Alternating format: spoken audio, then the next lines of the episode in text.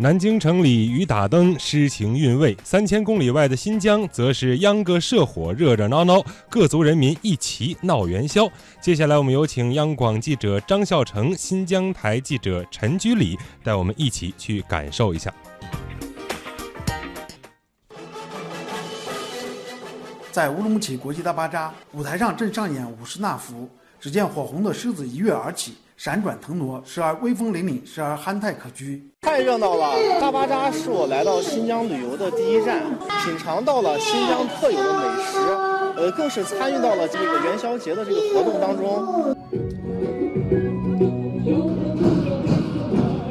花儿之乡的昌吉市，三千人的社火巡演让大街小巷热闹非凡。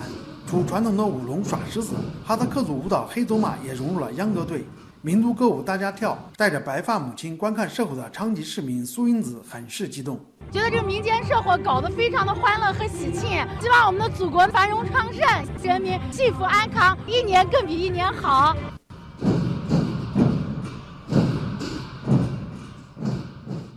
千年古城库车，街道上挂满大红灯笼和中国结，各族群众打起腰鼓、舞龙狮、扭秧歌，好不热闹。年轻人的轮滑，维吾尔族的麦西来甫十二木卡姆也融入其中，增添了轻松欢乐氛围。黑牡丹民间麦西来甫队员严青说：“各民族的兄弟姊妹不分年龄大小，跳舞锻炼特别的快乐。元宵节自然少不了元宵，在南北江上万个村组社区，返回区驻村干部和各族群众包元宵、煮元宵。”库车县玉岐乌子塘村驻村干部吴锦荣：“大家都是一家人，